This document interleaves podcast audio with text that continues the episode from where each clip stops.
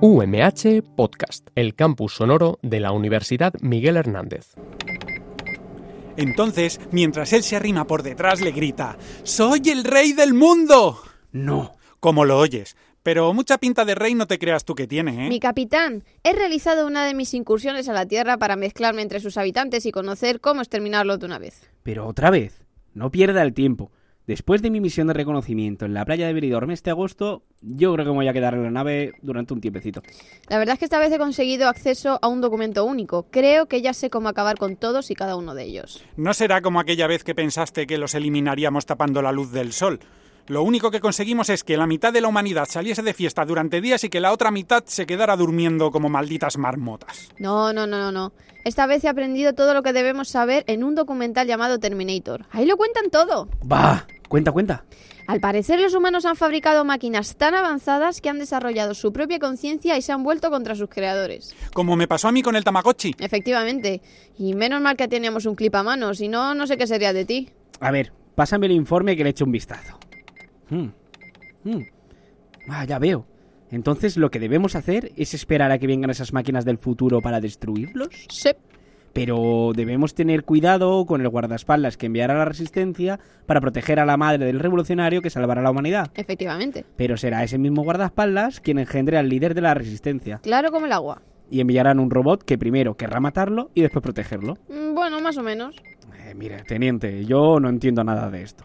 Me habla de máquinas avanzadas que vienen del futuro, cuando lo más tecnológico que tiene esta gente son los filtros de Instagram y el rumba. Inventazo, por cierto, ¿eh? que me tiene la cubierta de la nave como los chorros del oro. ¿Y no notas que te mire con mala cara ni un poco? Hombre, cara a cara, la rumba lo que se dice cara no tiene. Pues no sé, teniente. A ver, si no era un documental lo que he visto... Mira, me habré confundido. Al salir el gobernador de California, pues ya no sé. Ay, será eso.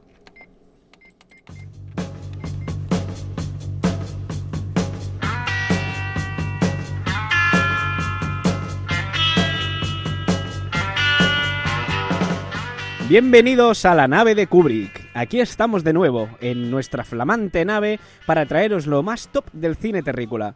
Para el programa de hoy queremos eh, que nuestro antes cabo y ahora ascendido por mí en este mismo instante, mayor Sergio, llámame Riesgo Murillo, vuelva con su ranking sidral. En esta ocasión se ha decantado por películas con animalitos. Se ha vuelto de lo más cookie el chaval, pero bueno, en fin. Por otro lado, no podíamos dejar nuestra crítica. Y en esta ocasión será Terminator Destino Oscuro el objetivo de nuestro afilado ingenio.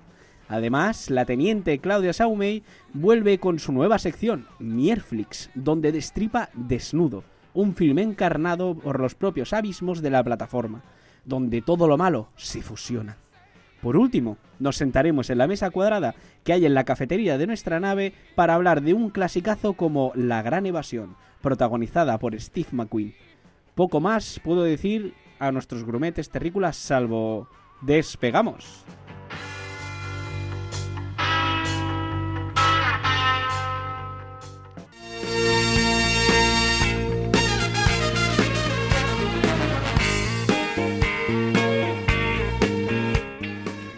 Bueno, Sergio, empezamos con tu vaina. Nos traes animalitos a tu ranking. ¿Cómo surge tu interés a la fauna terrícola? Hola, primero me voy a permitir el, el lujo de saludar, ahora que os tengo aquí en... que me he tuneado la nave y os tengo enfrente a un cristal, estoy aquí encerrado en una mazmorra de técnico de sonido, me encanta esto. Y sí, hoy, como habéis dicho, voy a traer animalitos porque, como sabéis, desde que nos hemos quedado atrapados en este planeta, eh, me he responsabilizado de un pequeño cánido, algo que muy común entre los habitantes del- de la Tierra. Y como ahora yo también pertenezco al club de las personas con perro, os traigo un top 5 en el que he recopilado esas películas hechas con animalillos que tanto gustan a los pequeños humanoides y que alcanzaron una popularidad inexplicable en la década de los 90. Y con el número 5 os estaréis preguntando qué traigo. Con el número 5, gracias.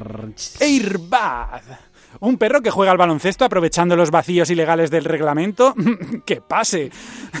Buddy es un Golden Retriever que comenzó jugando al baloncesto y después sacó películas en las que juega al béisbol, al fútbol americano, al volei playa. Incluso, incluso hay una que monta un equipo de fútbol, como llaman los americanos, soccer, con sus propios cachorros, con su camaradería. Que aquí creo que se le fue la competitividad de las manos al viejo Buddy. Aún así, cuesta creer que con el talento demostrado por esta raza para los deportes, en España solamente aprovechemos para vender papel higiénico. La película supuso Ojo. un... Perdóname que te corte. Sí, y, sí, sí, y sí. lotería. ¿Cómo que hay lotería? ¿Pancho? Pero, pero no era un Golden Retriever. No, no, no era un gol, perdón, no era un gol del Retriever. Pero Pancho, recordar Pancho, ¿eh? Ese, ese tío sí que vendía. Sí, a los bueno, pero, terrícolas Sí, sí, les fue la mano con la lotería. pero Pancho tuvo un golpe de suerte que solamente le tocó la Un lotería. golpe de suerte. Un go- ¿Qué he Un dicho? golpe de suerte por la lotería. Sí. Ah, ¿Por qué me miras así? porque es gracioso. Vale, muy bien, pues lo que tú digas. Un golpe de suerte, lotería. Lo que, tien- lo que tenía Buddy era auténtico talento. Un Golden Retriever, o sea, volei playa, vaya, vaya, eh, voleibol, eh, fútbol, soccer, baloncesto. Y aquí los usamos para vender papel higiénico. De verdad que no. Bueno, la cuestión es que la película fue un taquillazo para Disney, pero a día de hoy no se puede encontrar a nadie que admita que, que le gustase esa película. Empiezan mis preguntas en los rankings. Vale, muy bien. Tengo una duda. Eh, ¿Los perritos hablan en esta película? No, no, no. No, hablan, no les doblan, como Chihuahua Bueno, en Beverly Hills. solamente vi eh, la de baloncesto y creo que no. La que tiene una camada a lo mejor también empiezan a hablar porque viendo el talento que tienen, sí, yo qué sé, lo- el vocabulario que puede tener un futbolista tampoco es que sea demasiado amplio. No, no se expresan. tampoco. Pues oye, yo creo que un perro un poco listo puede... Un, perro capaz de vender papel higiénico es capaz de, de decir esas gilipolleces. Entonces, eh, los que hablan son los humanos. ¿Hay- Sí, ¿Hay humanos, por Claro, cierto, o no? efectivamente. ¿No conoces el argumento de Airbag? No, Es bueno, que lo que acabo de el perro, eh, un niño, todas estas películas, todas podrían empezar con un niño es abandonado por su madre o un niño es no tiene amigos y de repente se hace amigo de un animal. Descubre que es una máquina jugando al baloncesto y cuando se presenta a las pruebas de, para el equipo del colegio, descubre que solamente conseguirá la confianza en sí mismo que necesita si tiene al lado a su perro. Y entonces su perro pues es un máquina haciendo triples y tiros libres y entonces descubren que en el reglamento no dice nada de que no puedan jugar perros y para adelante. Efectivamente, hay un vacío legal totalmente. Imagino pues que dirían, bueno, pues si en el reglamento del baloncesto tampoco, pues en el del rugby tampoco, en el del soccer tampoco, en el del volei playa mm, ni siquiera hay reglamento, o sea, apenas hay ropa y, y ya está. Y de esto va. Ujú. Está bien Al- hilado, al- bien ¿Alguna hilado. cosita más? No, no, súper bien hilado. Hilado. Hilado, todo está perfecto. Muy bien. Bueno, pues ahora vamos con el número 4. Beethoven, uno más en la familia. Con las películas del San Bernardo me viene a la mente la escena de La Naranja Mecánica, en la que Alex, el protagonista admirador de la obra de Ludwig van, es sometido a un tratamiento de shock mientras suena la obra del autor y él desesperado grita: ¡Es un crimen utilizar el nombre de Ludwig van así! ¡Él solo compuso música! Pues lo mismo con esto. Pobre perro, pobre compositor y pobres niños actores que lo más importante que han conseguido en su vida es salir en esta película cubiertos de babas. Pero eso no es todo. Hasta ocho películas de este perro encontrado, sin contar las de dibujos, la serie y demás. Escalofriante. También era una película que me gustaba mucho de pequeña, Beethoven, la verdad. ¿Sí? Sí. Yo- Porque era un perro que parecía un caballo y yo me quería subir encima. ¿Has visto alguna vez un San Bernardo en persona? En persona no. Yo lo vi hace Impone. poco y, y es muchísimo más grande de lo que te puedas imaginar, ¿eh? Es El- enorme. Impone muchísimo, Sí, sí, impone sí. muchísimo. Súper grande, tía. Nana de Peter Pan era un San Bernardo. Sí, ¿Verdad? efectivamente. Eran unos. Antiguamente esos perros llevaban aquí un barril con, con alcohol para rescatar montañeros. Y una vez me sorprendió horrorizado de cómo la persona con la que convivo en la Tierra. eh, llegamos a las tantas de la noche, pusimos la tele y en Clan TV, mientras comíamos pues el típico plato de macarrones que te haces a las 5 de la mañana, estaban echando Beethoven 2 Oh. y se sabía los diálogos al dedillo. O sea, yo estaba asustadísimo. Y hay una frase que me marcó, hay muchísimos pequeños Beethoven. bueno, voy a continuar, Corremos un tupido velo. efectivamente. Y ahora seguimos con El 3. Liberada Willy. Un niño que va por el mal, todos empiezan así, un niño va por el mal camino, se siente identificado con una orca desobediente que se vuelve mansa cuando se conocen. Argumento facilón, previsible e inverosímil y una banda sonora interpretada por Michael Jackson para una película que sorprendentemente triunfó como la conocida marca de refresco que me niego a nombrar hasta que me paguen. No entiendo muy bien cómo llegaron hasta la cuarta secuela y una serie de regalo. Bueno, sí, porque fue todo un taquillazo, aunque ahora no la aguantes ni cinco minutos. ¿Quién no se acuerda de esa escena en la que la orca salta hacia su libertad? ¿O quién no ha nombrado alguna vez el título de esta película para decirle a los colegas que va al baño? Seguro que vosotros sí. Yo no he visto la película, pero sí que he visto el capítulo de Los Simpson donde recrean la escena esa que has dicho y le da un aletazo a Lisa en la cara. Liberada Willy. Claro, Me a hace mí me, hace gracia la parte en que el niño se siente identificado con una orca asesina. Claro, porque la, sí, es lo más normal. Que una orca asesina que no es mansa es una orca asesina. Igual.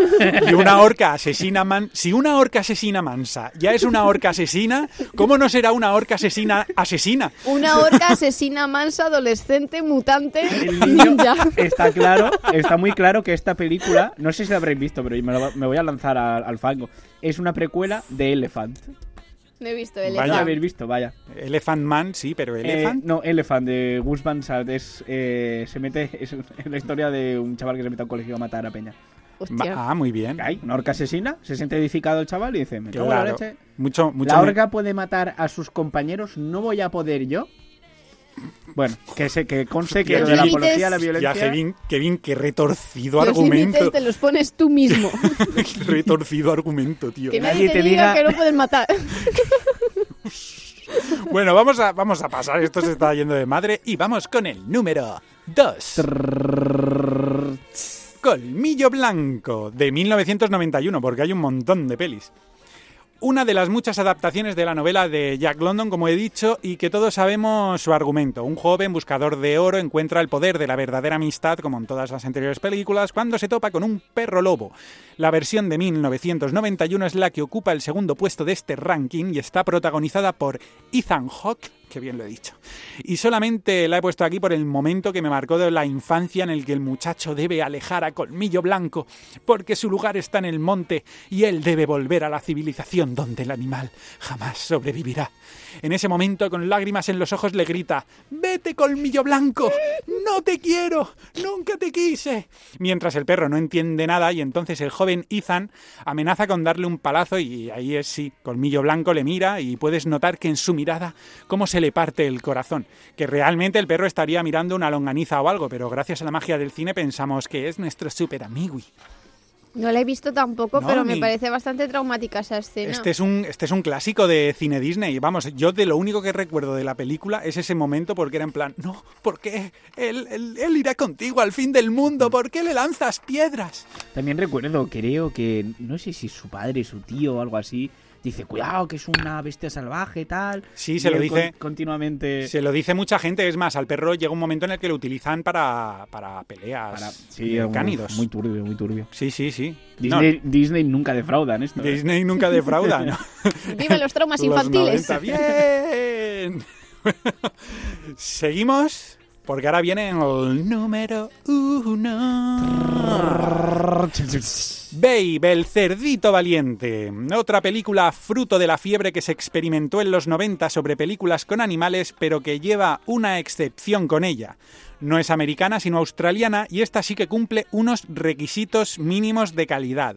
Cuenta con siete nominaciones a los Oscars, incluido a Mejor Película, un Oscar a los mejores efectos visuales, un Globo de Oro a Mejor Comedia y cuatro nominaciones a los BAFTA. BAFTA ya.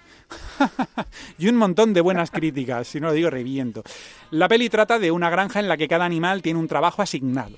De repente, como nuestra sociedad. De repente llega Babe, un cochino que va a llevar a cabo las tareas de perro pastor. Un guarro. Está un porcino. Está en el número uno porque es la única película de este ranking que se puede ver realmente. Todo un canto a la libertad en forma de fábula infantil. ¿Cuántas Fs? Me encanta. Voy a repetirlo. Todo un canto a la libertad en forma de fábula infantil que nos alienta a luchar por nuestros sueños aunque la sociedad que nos rodea no nos entienda. ¿Qué Es os duro, parece, ¿eh? Es duro lo de Babe. Es muy duro. Tío, ¿te puedes, te puede- puedes pensar que no la recuerdo muy bien? La vi de pequeño, Pero pero, al final no... lo matan o algo. A mí es que se me mezcla con varias... Yo creo que no. No, hombre, no. El final No, de no. Babe es bonito. Si hay una segunda parte. Igual si lo mataban sí que ganaba el Oscar a Mejor Película. Poca broma. Yo me, yo me acordaré siempre. rollo, rollo La vida es bella, ¿eh? De repente una, una tragicomedia, ¿eh? Si él... No, no, iba a... Dios, no, no, no, no. Voy a decir una burrada muy enorme, tío. No, ¿Qué, querido compañero? Un, un recuerdo muy bonito que tengo yo de, de Babe es de la pareja de abuelitos. Sí, Papis de Babe. no era No, un pastor. Ostras, me la voy a tener que volver O- a poner a la porque pareja, no- igual le estoy mintiendo. Era, yo me acuerdo del viejo, la verdad que la vieja no me acuerdo, pero he dicho Mm. pareja de abuelitos para no quedar mal. Ahora ya le he quedado Es que hay una segunda parte que creo que es un cerdito en la ciudad o algo así. Un cerdito en Nueva York. Ahora la cerda es ella. Una historia de despecho, ¿eh? Sí, puede ser. Bueno, yo, yo, Bueno. yo ya estoy. Pues muchas gracias, Mayor, por su gran trabajo de campo. Ay, muchísimas gracias por el ascenso. Es por eso que me has puesto este despachito tan chulo, Hombre, ¿no? por supuesto. Ahora, ahora subiré una story para que los terrícolas vean cómo, cómo, ¿Cómo nos las gastamos? cómo nos las eh? gastamos. bueno, pues muchísimas gracias por este trabajo de campo. A ti, guapa. partir de ahora, estas, estas criaturas con desconfianza, ¿eh? Sí, Bueno, sí. mentira. A excepción de... Hay tres excepciones, que son las que hemos adoptado nosotros en nuestra Ah, nave. sí. Hombre, tenemos a Paca, la cual responde únicamente a Sergio. Sí, Tenemos a Gary, Paquita. que corresponde únicamente a Claudia. Mi Gary, mi Y bebé. tenemos a Spike, que me corresponde a mí. Esos son los únicos perros adoptados de esta tierra. Es que son demasiado monos. yo Los que, no, los que no vamos a exterminar. Exacto. Bravo, bravo. Bueno, continuemos con el programa. ¿Sabías que Linda Hamilton, Sarah Connor, tuvo que ponerse a dieta y entrenar tres horas al día, seis días a la semana durante 13 semanas antes del rodaje de Terminator 2? El entrenamiento incluía judo y combate cuerpo a cuerpo con un especialista del servicio secreto israelí. Eso sí, se negó a dejar de fumar y fue tan duro que la actriz se negó a participar en Terminator 3.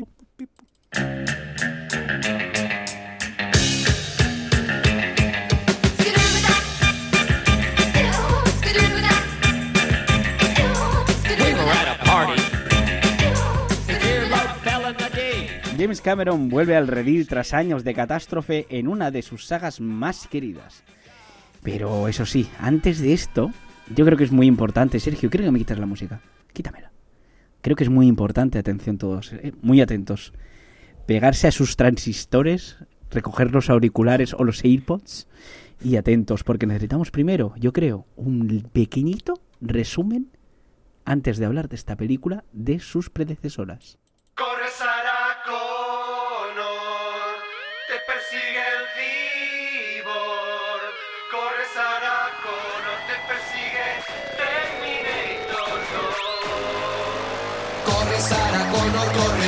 Sarah Connor, corre, corre, te persigue el cibor.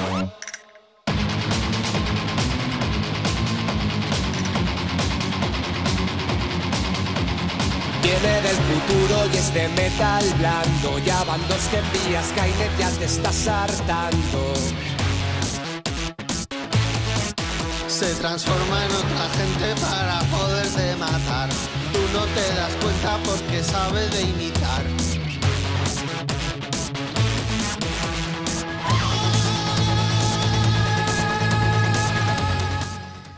Por supuesto, estamos hablando de estos Terminator 2 y Ojete Calor nos explica de qué iba esta película.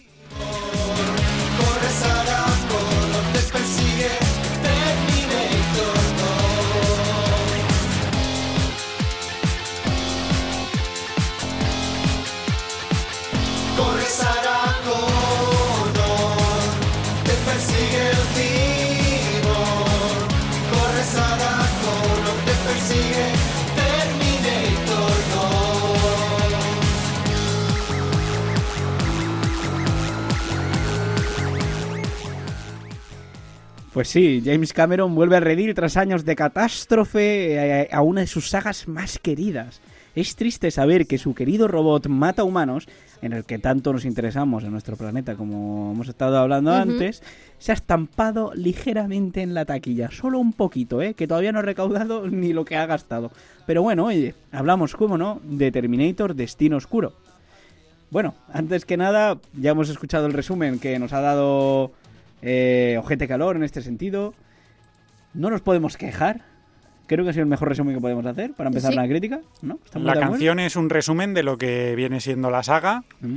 Ah, Para mí, como os he dicho antes, mm, lo resume en una frase que no, no sé si la hemos llegado a escuchar, que es, en la 1 estabas gorda, en la 2 en forma, en la 3 no sales, eso ya no importa. ¿A quién le importa la 3? Y tal cual es así como James Cameron lo retransmitió a sus a, a todos los fans diciendo que se iba a encargar de escribir la historia y de producir esta secuela, vamos a decir, esta tercera parte de Terminator 2. Todas las demás no importan, han muerto, no nos importan nada, nadie las quiere volver a ver. La Terminator rubia era una catástrofe absoluta y John Connor ha muerto demasiadas veces. Ya lo tenemos, ya lo tenemos bien. Bueno, aquí se, Bueno. abre, se abre la veda de spoiler, ¿no? Eso lo tenemos más que Sí, hablado. sí, sí, muy siempre bien. lo sabemos No, aquí, se habla de compasión. spoilers, yo lo Sin siento si no lo has visto. Si no lo has visto, igual te ahorramos un ratito, pero oye, Sí. tú escúchanos atentamente porque yo creo que vamos a empezar como empieza la película, que es que, se, que John Connor la palma, otra vez. Sí, Se lo cepillan. John, John Connor hijo. John, Con, John Connor hijo. La 1 está John Connor. No, ¿quién, quién es el padre? Eh, ¿Cómo se llama el padre? No sé si, no importa. Es el de la... A nadie le importa. A nadie le importa. es el de la 1, tío.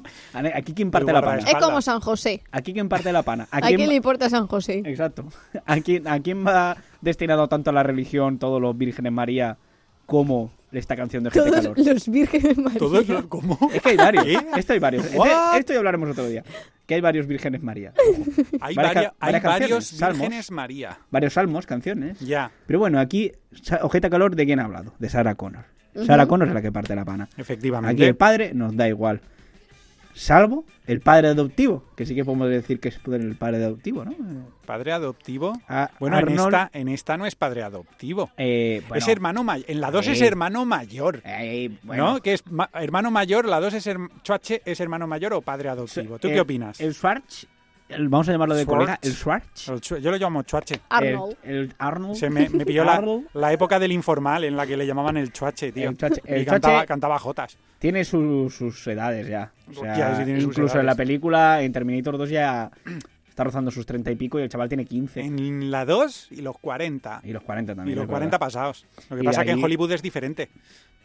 Y mira si fue buena película Terminator 2 que le impulsó en su carrera y acabó siendo gobernador de California. Eh, ahí Eh. en na. Ojo, ahí la llevas, Pablo Casado.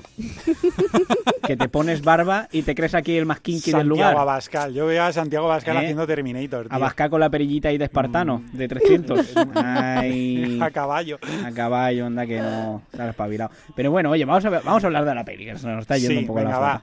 La peli, vamos a ver, trata de, de eso, en el momento que este Palma, eh, John Connor Palma, Sí, que te. Es verdad, te- una de las cosas que hace la peli es resolverte las otras dos en, sí, sí, en sí. menos de un minuto. en plan, ¿os acordáis de este que hemos salvado en dos pelis? Sí, ha muerto. Hasta luego. A otra cosa. Perfecto. Y lo ha matado este. Y lo ha matado este. Eh, pasan muchos años eh, y nos encontramos con, con Sarah Connor, entradita Ajá. en años, muy en forma, aún así. La mujer está tochísima.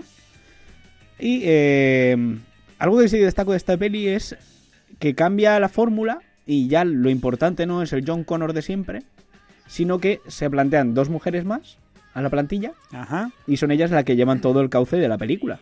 Sí. Eso sí que es algo que me gusta de la película, eso está muy bien hecho. Yo tengo que decir que me parece un poco forzado. Un poco, Hombre, es forzadísimo. La Hombre. protagonista es una mexicana. un poco de O sea- feminismo forzado, de... Somos súper modernos, miradnos por favor, es que, es que tenemos mujeres, o sea, aplaudidnos de verdad. Pero ¿hay alguna Basta, peli en Hollywood en la que eso no ocurra? No, pero mismo. aquí, hombre, pero estamos, estamos hablando de esta, Sergio. Entonces, no, eso, que, a mí me ha parecido un poco Gracias, fuera... gracias por ponerme los pies en la tierra de nuevo, Claudia. Me ha parecido, en mi opinión, un poco fuera de lugar, un poco forzado. El discurso, eh, somos mujeres, somos duras. Mira qué pistola que tengo. O sea, no, vale, tío. no es, no es por seguirte el rollo, pero sí que hay una cosa aquí que es que Sarah Connor sobra completamente. Tú piénsalo, podría no salir en ningún momento en la película Es la Yaya Guía. Aunque realmente es la que lleva todo el protagonismo de la acción. Sí, a ver, vamos a discutir tú y yo. No, no, no. ¿Por? O sea, me refiero que todo el protagonismo de la acción en cuanto a, la- a lo- a los petardos, a los Que va, tío, lo lleva la, la prota prota. La, no me acuerdo cómo se llama. Ay, Ah, No lo sé. Eh, es Grace en la peli. Pero la, una- la una actriz, tipa- la actriz una- no tengo ni idea. Una tipa que lleva todas las acciones de acción, Claro. todas las acciones, todas las escenas de acción las hace ella. Hmm. Se las come.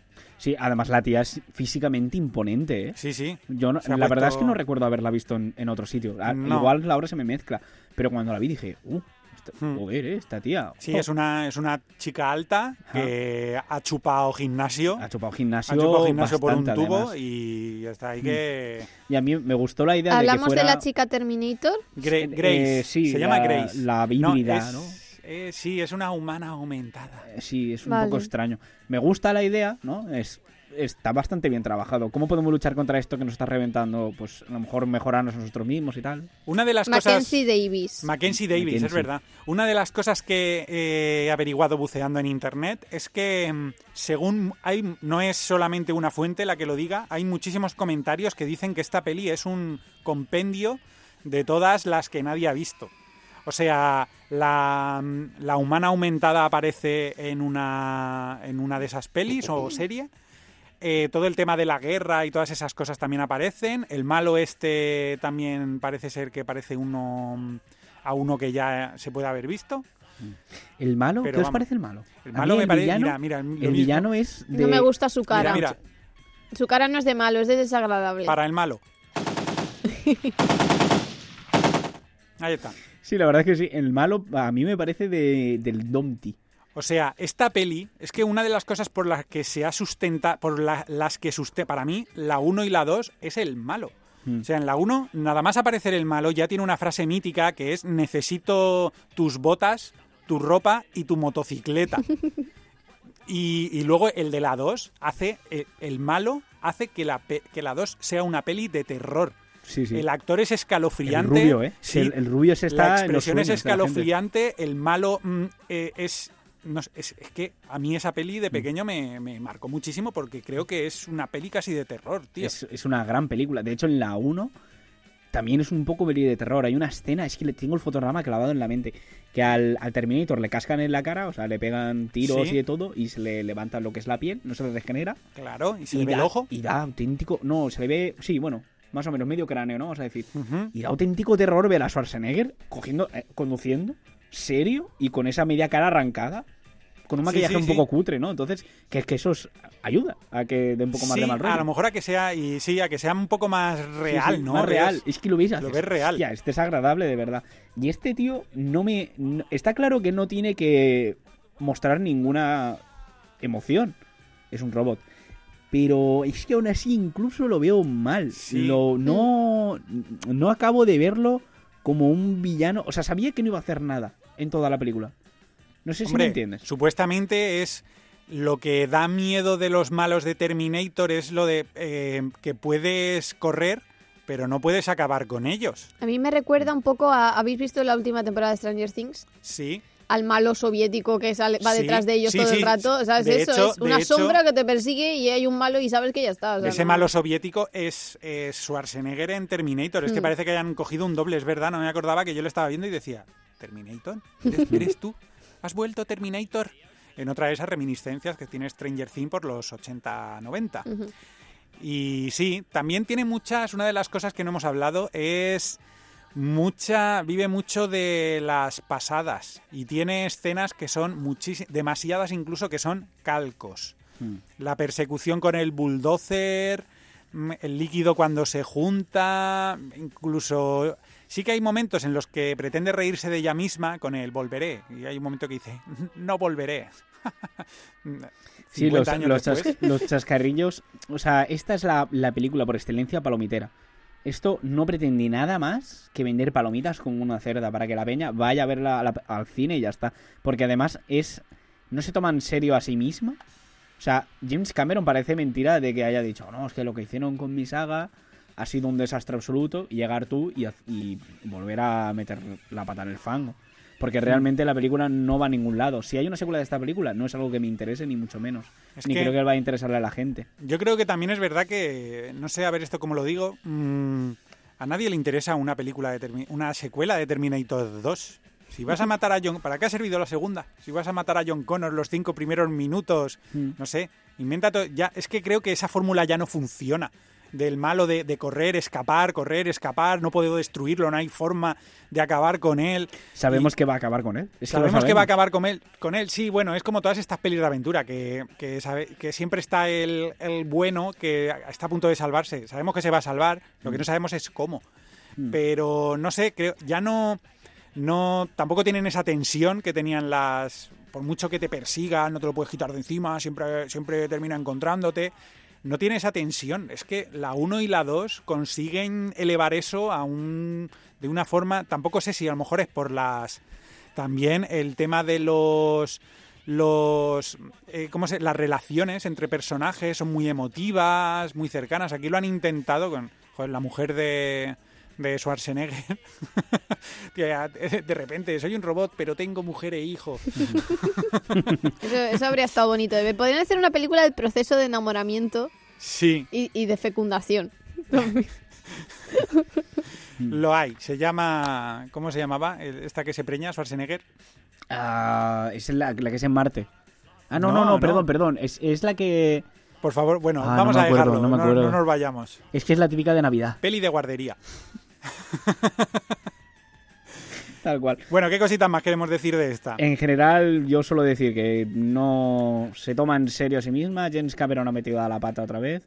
Porque la película es muchísima acción, mucha explosión, poco interés en una historia que vuelve a repetir la fórmula anterior en toda su. a lo mejor él pensaba que era lo que buscaba la gente y te equivocas. Si queremos volver a ver eso, volvemos a ver Terminator 2. No nos molesta. Sí. Y- Es que para ver esta peli me pongo, yo qué sé, una de Michael Bay, de Junior. Transformer o efectivamente Junior. Gracias, Nada. compañera, por tu ejercicio de documentación. o las de las tortugas ninja. que Claro. por lo que es que son eh, leches por, o sea, es que les sobra. Hubo un momento en la que una persecución o una explosión o cuando van en el avión y dije, es que cuánto le queda a esto para terminar, por Dios. Luego ¿Cuántas cosas del pueden aire, explotar? Del aire pasan al agua, Mm. del agua, digo, mira, solo les falta el desierto ya, la nieve y el desierto, como las pantallas de los videojuegos, tío. Sí, realmente no, no le he encontrado ningún. O sea, que no esperaba ningún trasfondo en la película. Pero al menos, ya que te metes. Si Pero se mete habían James ciertas Cameron- esperanzas. Había esta. esperanza, Habían claro. Yo ciertas al momento que vi, esperanzas que dice. James Cameron, voy a escribirla yo. Y dije, ole, muy bien. Volverán a haber camiones. Bueno, que camiones que revientan sí que hay. Bulldozer. Bulldozer. Porque lo de los camiones, lo de los camiones, ¿lo conocéis? No. ¿Qué, qué problema tiene James Cameron con los Listo. camiones? Ah, no. Ah, no ¿Cómo, cómo, cómo, cómo? James Cameron, antes de Sí. ser de, de- de dirigir películas, Sí. fue camionero, conductor de camiones. Ajá. ¿Y tiene Y trauma? Era transportista. Y tiene trauma porque fue lo que más ha odiado en toda su vida. Sí. Y en Terminator 2 hay una escena en concreto que revienta un camión, pero que lo creo que es con un cable, un cable de nylon, Sí. esto que, que lo revienta Sí, completamente. es que Esa escena es muy premeditada. creo que está grabado de frente, eso como mientras le persiguen, Exacto, se y, revienta el y- camión. y dentro de ese camión está el, el villano. Sí. Esa re- es una representación, o sea, lo hizo a conciencia. Dijo, quiero reventar el camión. Y comentó con varios ingenieros cuál era la manera más bestia de que un camión reventara, ¿no? No explotando, sino de, De destrozarlo, reventar. desguazar, ¿sabes? Sí, sí, sí. Y, y concluyeron que lo del cable era la mejor idea. Y le dije, al principio le dijeron, podemos hacerlo con efectos, o sea, con una maqueta y tal. Y dijo, no, No, no, no, que me quiero- traigan un camión y Sí, un cable. Sí, sí, quiero reventar el camión. Pero ¿sabes qué? Después no, no, no, quiero reventar el camión. Efectivamente, lo revienta. Y es como una solución a su pequeño trauma. Porque él eh, fue bien, justo antes de ser. Claro, cerró el ciclo. Dijo, hasta aquí hemos llegado. Para él fue horrible esa experiencia de, de ser camionero. Ujú. Y bueno, yo No sé si es en esa escena. ese- ¿Sabes si es en la 2? Es en la 2, ¿verdad? ¿El qué? Lo del camión cuando Sí, lo sí, en la revienta. dos, en la dos. Sí, que, que cae del puente y todo el rollo Sí, que hay. sí, sí, que sí. el- ¿Ves? Es que el malo, creo que es, es ahí cuando salta por... A lo mejor me estoy equivocando y es otra. O es otro momento de la peli, pero creo que es ahí cuando salta por la luna. En, en lo que es un accidente catastrófico, en lo que tú estarías hecho puré y de repente se levanta y empieza a correr detrás de, de los otros y dices, pero por Dios, Eh, diría que sí que es en esa, no lo sé. Ahora me pillas. y te aterra. Ya, es que no se me ha venido a la cabeza, a lo mejor no es ahí. No lo sé. La Ahora se me la estamos liando aquí me- en antena, en riguroso directo. Incluso se me está mezclando un poco con una escena de. de Matrix. En la cual chocan dos coches Sí. y sale disparado por un. No, Uf, no sé. Pero es que Matrix ahí ya, cuando llega un momento en el que Claro, no te, sé. te fashó Matrix. ¿Algo más que queráis comentar aparte Ah, vamos a de decir algo que nos haya gustado de la ¿Algo que te haya gustado? El final. Los créditos. No, es que a mí este tipo de películas tan de efectos especiales, tan poco diálogo valioso y no me suelen gustar. Entonces yo, yo iba ya con, con mala cara. Pero, por ejemplo, la 1 y la 2, ¿te gustaron? Sí, pero por- yo creo que es por el recuerdo de infancia también de, de verla, no lo sé. O sea, si, si las estrenasen ahora, no, no sé cómo... La 2 yo creo que seguiría funcionando, ¿no? A lo mejor es lo que quiero pensar, pero yo creo que la 2 es una obra maestra del cine de ciencia ficción y acción también. Mm, completamente. El efecto analógico ayuda mucho también. Mm. No Bueno, hay pero ahí tanta ya- explosión innecesaria. Es que no. Sí. Ahí está el tema. No es tan pomposo. Es- Ya, ya, ¿sabes entiendo lo que quiere- decir? Sí, que abusan de la acción por acción, de reventarse por reventarse, Mm. de, Sí, de- la- de explosiones por explosiones. Sí, por- como si eso revalorizase más Sí, la película y es efectivamente, al no, contrario. La 2 prácticamente es una movie road. cosa. Prácticamente. Sí, sí, sí, sí. Prácticamente. Y la 3 incluso más. Bueno, si te pones esta, también pretendería serlo. sí, todas, es la misma fórmula. Sí. Siempre hay una camioneta disponible para ti. Para que huyas del Terminator. Mira, voy a decir yo una cosa que me gustó.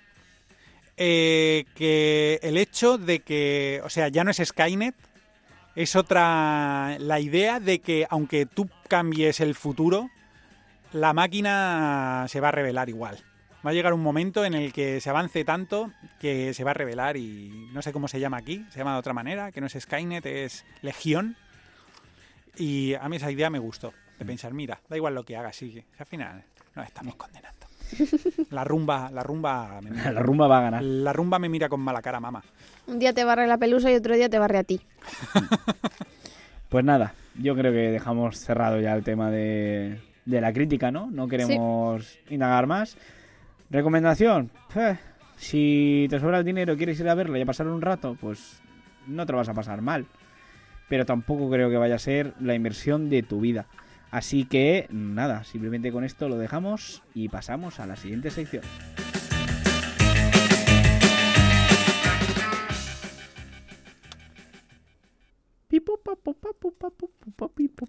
¿Sabías que la persecución en moto de La Gran Evasión fue idea del protagonista Steve McQueen?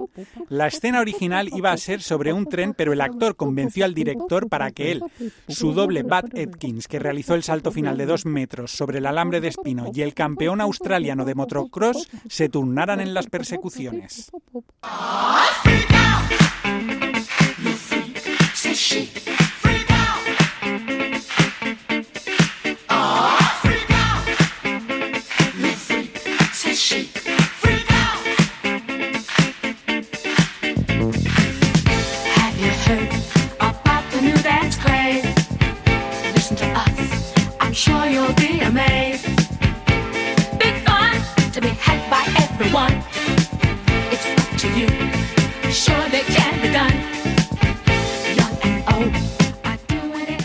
Teniente Claudia, estoy muy contento de ver que escarba tanto en las extrañas del vertedero de Mierflix, así que por favor, dígame, ¿qué nos trae hoy?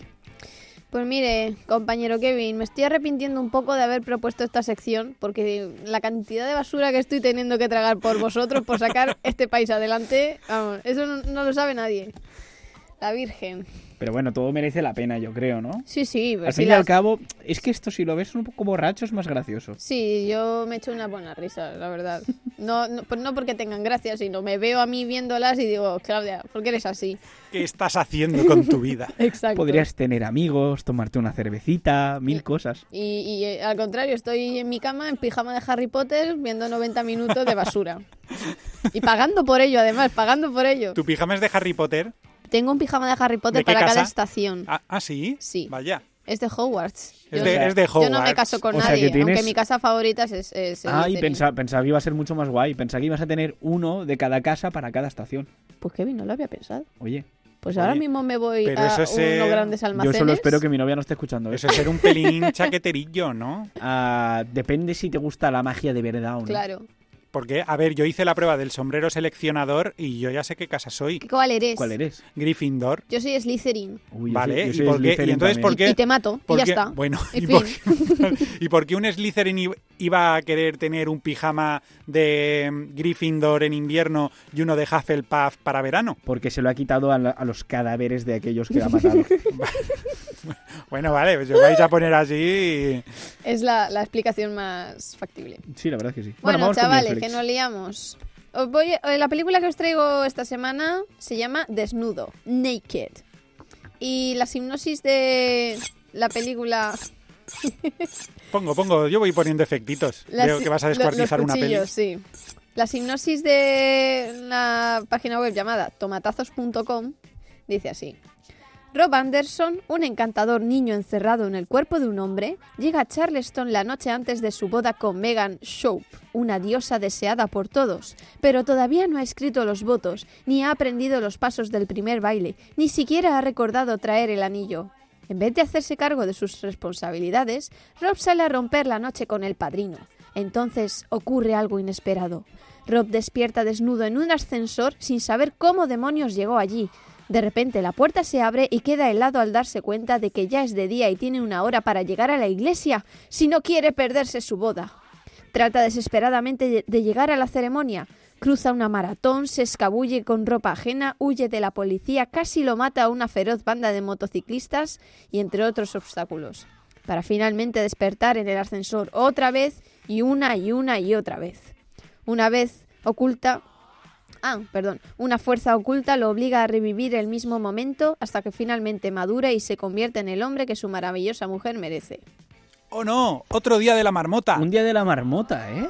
O no, otra banda de moteros asesinos. Vaya. Mira, mira, cómo agoniza nuestro prisionero de, de los... Está haciendo caca. Nuestro prisionero de los calabozos. De oír solamente su sinopsis. Bueno, sinopsis, resumen de la película completa, ¿no? Claro, es que mía, tenemos sí. una criatura que, que antes que nada, perdona que te corte Claudia, pero es que tenemos una criatura que secuestramos en, en Marte cuando veníamos hacia aquí y la tenemos ahí encerrada y la pobre, desgraciadamente, ha, co- ha- ha adquirido conciencia de sí, sí, misma. y está un poco estreñida. Y está estreñida. Y aparte de eso, pues le estamos haciendo sufrir, viendo, pues hemos, le hemos puesto todo el maratón de las películas de Barbie, todas las de Terminator, las, las malas, quiero decir. ¿Cómo? ¿Qué nombre, qué nombre le pusisteis ¿A quién? ¿A- ¿Al a la prisionero? criatura? Sí, Groclo. Groclo. ¿ya? Groclo, el, el Groclodita. Groco- gro- eh, groclodita, groclodita. Eh, La próxima vez podemos buscar un nombre que sepa pronunciar. No, Groclo, proce- Groclo, el procedente de Groclodita. la, Claudia, Claudia lo llama la cosa esa. la cosa- es El de la caca. Yo, para mí, el de la caca. Es que, que- pero qué manera de, de pobrecito denigrarlo. ¡Groclo! Ahí está. ¡Atrás! ¡Groclo! ¡Tira! ¡A tu cuarto, Groclo! Sergio, si no puedes controlar a Groclo, la tenemos, ¿eh? Es que se me cuela aquí No en la se me cuela aquí en la cabina de mando y me No toca mandarlo a su No habitación. vamos a tener que poner las cadenas siderales otra vez. pues Bueno, no chicos. Ay, como fin. sé que estáis deseando saber más de la película, os voy a contar. Lo sentimos. Tírale, tírale. O acabamos ya con esto. Si yo tampoco tengo muchas ganas de hablar de desnudo. No, no, pero es curioso que sea. Es el día de la marmota de un hombre desnudo. Entiendo que es indecente de cara a su mujer. O sea, no es buena persona. Eh, no, la verdad es que es un tipo bastante agradable y todo lo querríamos tener como amigo. ¿Y por qué? Sí. ¿Y por- que- ¿Por qué pasa así de su mujer? Es que, mira, eh, eh, un segundo, voy a, voy a comentar lo- los primeros minutos de, de película, ¿vale? Vale. Él es profesor de un colegio pijo, dato irrelevante porque es que no aporta absolutamente nada a la serie, pero bueno, a la película, perdón. Eh, él va prosperando, pero es el profe enrollado, guay, negro, no sé qué, en un, ca- en un cole de blancos, de blancos ricos. Y, y- bueno, eh, le cae mal a su suegro, pues lo típico mierda, la típica basura de película, de comedia romántica estadounidense.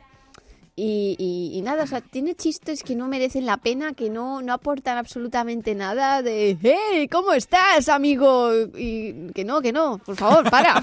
Eso, no sabía que eso era un chiste, tío. No, Soy sí, el tío. Bromas así, que, que absurdas, que, que y, y sin parar, y sin parar, y sin parar. Calma, calma, keep calm. Entonces, lo, lo de lo del ascensor es ya, uf, es que no, es que como sabes cómo va a acabar la película antes de que empiece, Vale, ¿cómo acaba la película? Bien, o sea, se casan.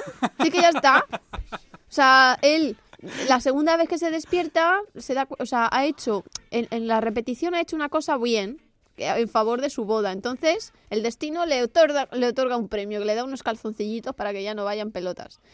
Y así pues se van sumando cosas, cosas, cosas hasta Madre que Dios, hasta que el hechizo del tiempo se, se, se rompe y, su- y se convierte pues en un calzonazo, supongo, de su mujer para toda la vida, que es lo que... O sea, su mujer quería baile, pues toma baile. O sea, ¿para qué, ¿para qué voy a discutir como las personas normales? No, pues toma hechizo del tiempo y hasta que no hagas lo que yo diga, no, te, no nos casamos.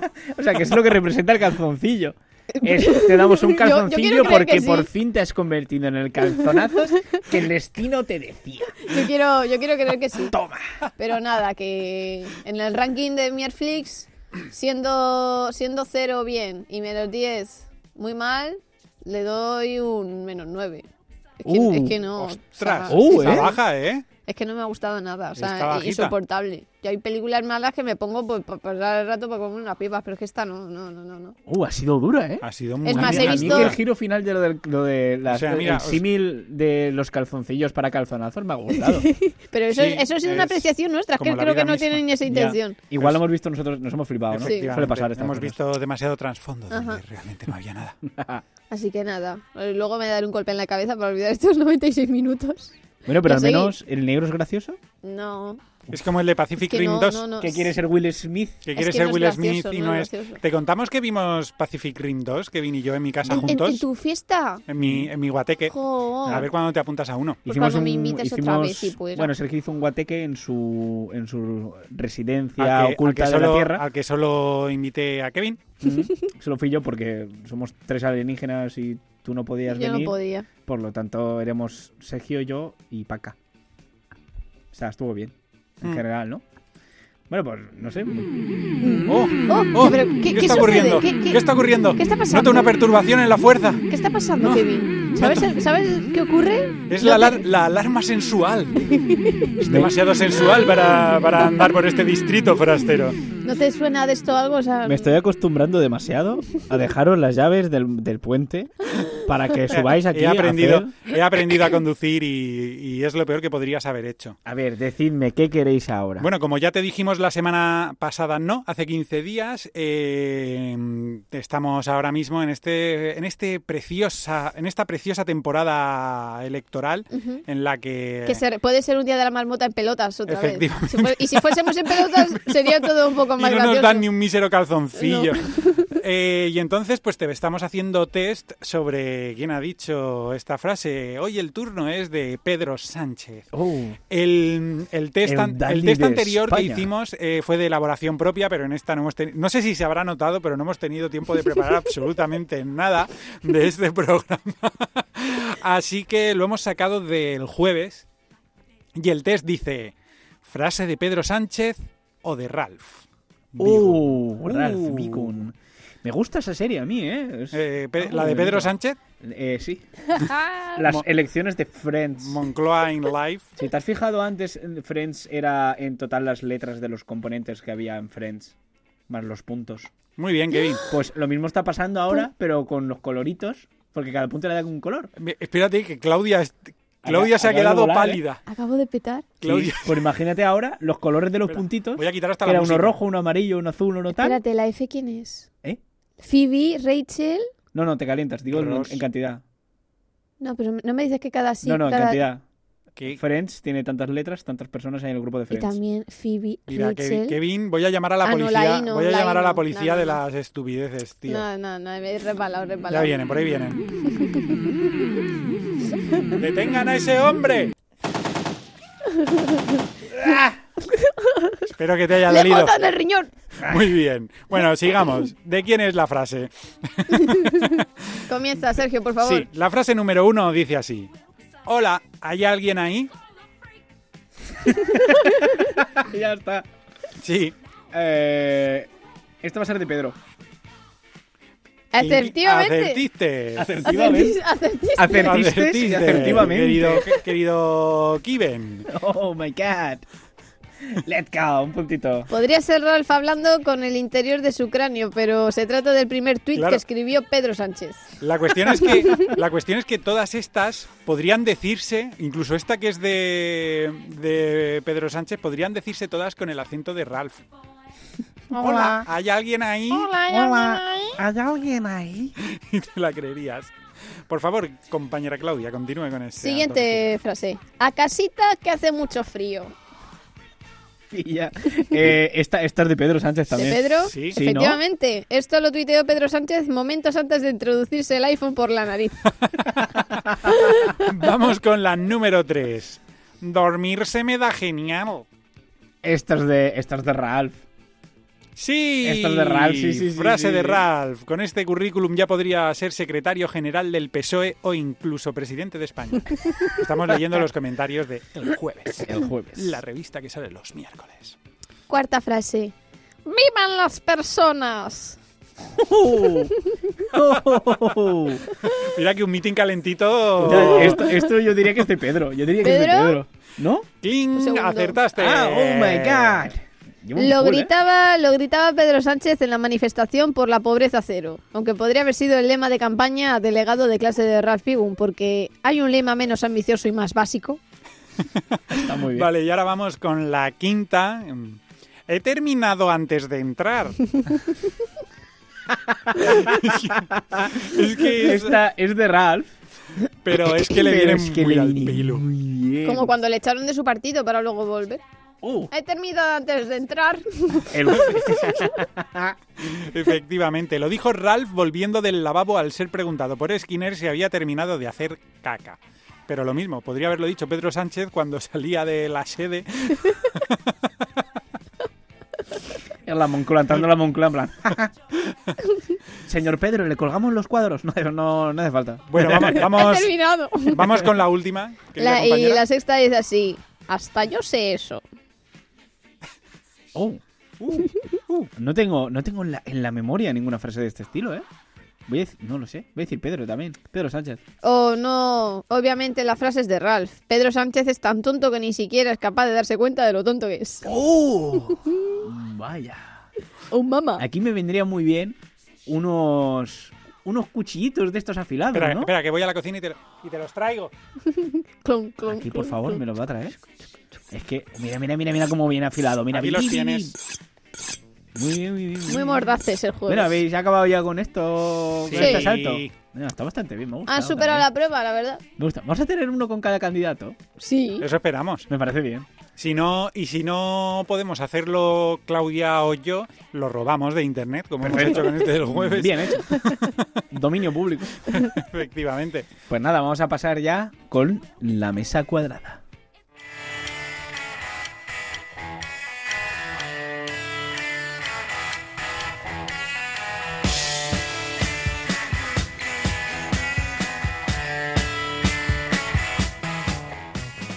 Bueno, hoy traemos a la mesa cuadrada uno de los grandes clásicos de, eh, de- del cine bélico, que es eh, La Gran Evasión, protagonizada por Steve McQueen y que representa, voy a hacer una pequeña sinopsis, ¿vale? Antes de empezar, eh, que representa un campo de prisioneros en el que eh, los aliados, varios soldados de, del bloque aliado en la Segunda Guerra Mundial, son encerrados en un campo de concentración por los nazis y estos lo que intentan a- en todo momento es huir y escapar de este campo de concentración.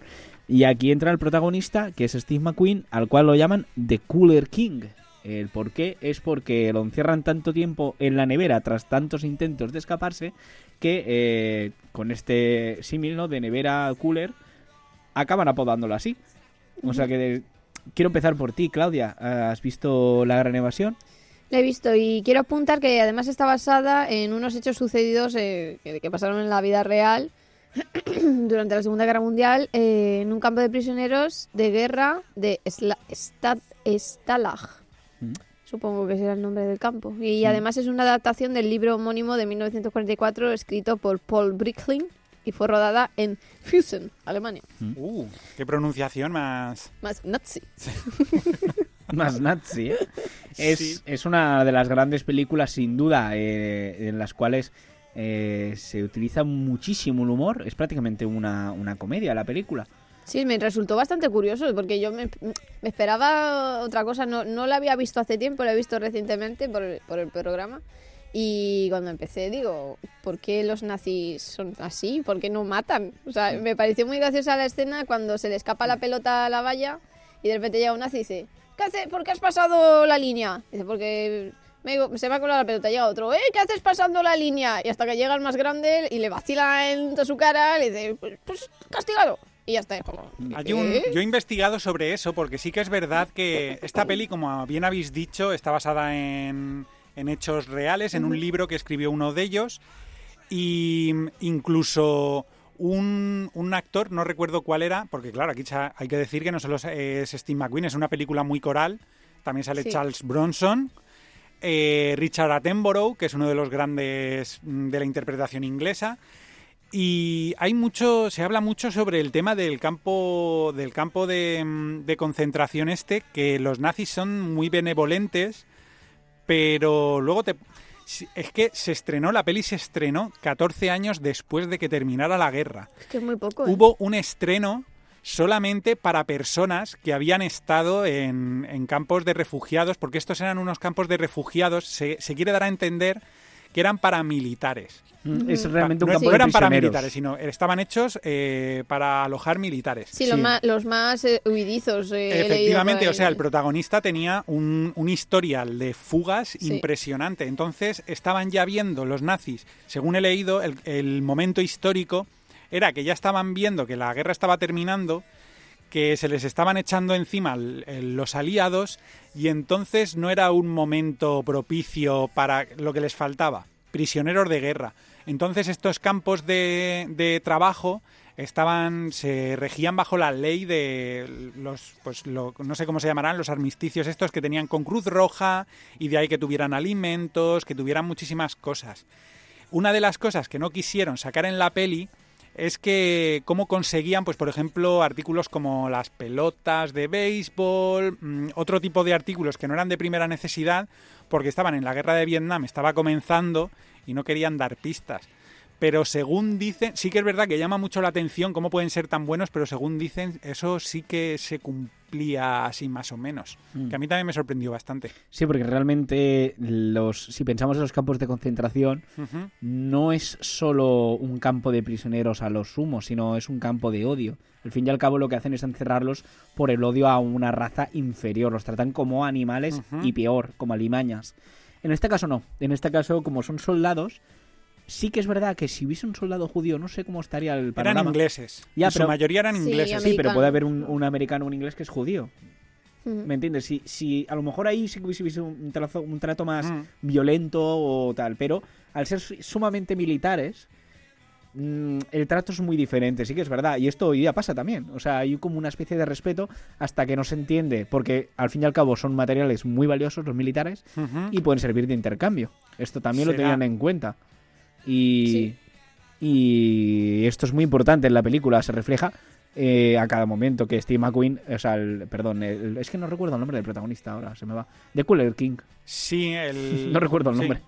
Él, él- él sabe en todo momento que eh, no pasa nada. Total, me van a encerrar aquí y no pasa nada. Y la escena final de la película es mm, más o menos eso. Cuando llega al campo de concentración después de esa espectacular, que esa es otra. Roger. Vale, los datos reales es que se escaparon casi 80 y de casi 80 volvieron a coger, porque como explica la película, se quedaron a unos metros. eh, volvieron a capturarlos a casi todos excepto a tres, a uno de ellos a él. Y al resto los fusilaron, ¿eh? Mm. Steve McQueen se llama Virgil Hiltz, Virgil Steve Hills. McQueen, soy eh, aquí. capitán de la de aviación de, del ejército estadounidense. Y o sea, como hemos hablado antes, por ejemplo, en la cápsula, que es que Steve McQueen dijo, no, yo creo que la escena final no debería ser un tren, debería ser una persecución en moto. Además, él era piloto, él sabía lo que hacía. Ujú. Sí, Y- él, ya, él ya era una gran estrella y podía fijar ese tipo de condiciones. Que... Sí, sí. Y si no han rodado una de las escenas de, percu- de persecución más impresionantes de la historia Hmm. del cine, La otra la tiene él también, la de Bullet, la de Bullet. con el Mustang Hmm. y el, Char- el Charger. Mm. Así que nada, me gustaría hablar mucho más de la gran evasión. Solo podemos decir que la, tene- la tenéis que ver. la- o sea, es una película que hizo historia. Es un tratamiento muy diferente de, de una historia mm, trágica, realmente, como ha dicho Sergio, que acabaron fusilados, pero que aún así ganó muchísimo, muchísimo, muchísimo el aprecio de la gente, mm, sobre todo por el carisma de su protagonista, de- de- del legendario Steve McQueen. Bueno, hasta aquí el programa de hoy. Me gustaría seguir hablando, pero mm, no podemos continuar con esto. Así que dentro de dos semanitas nos volvemos a ver y recordar seguirnos en nuestras redes sociales, arroba la nave UMH, sobre todo en Instagram. Muchas gracias por estar con nosotros en la nave de Kubrick y hasta pronto.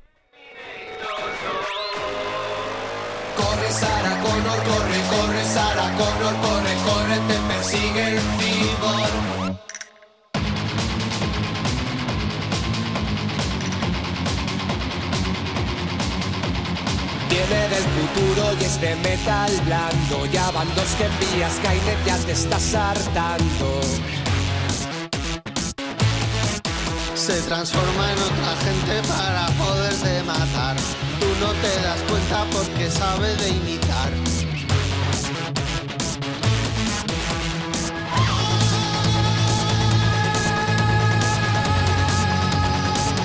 Corre Sarah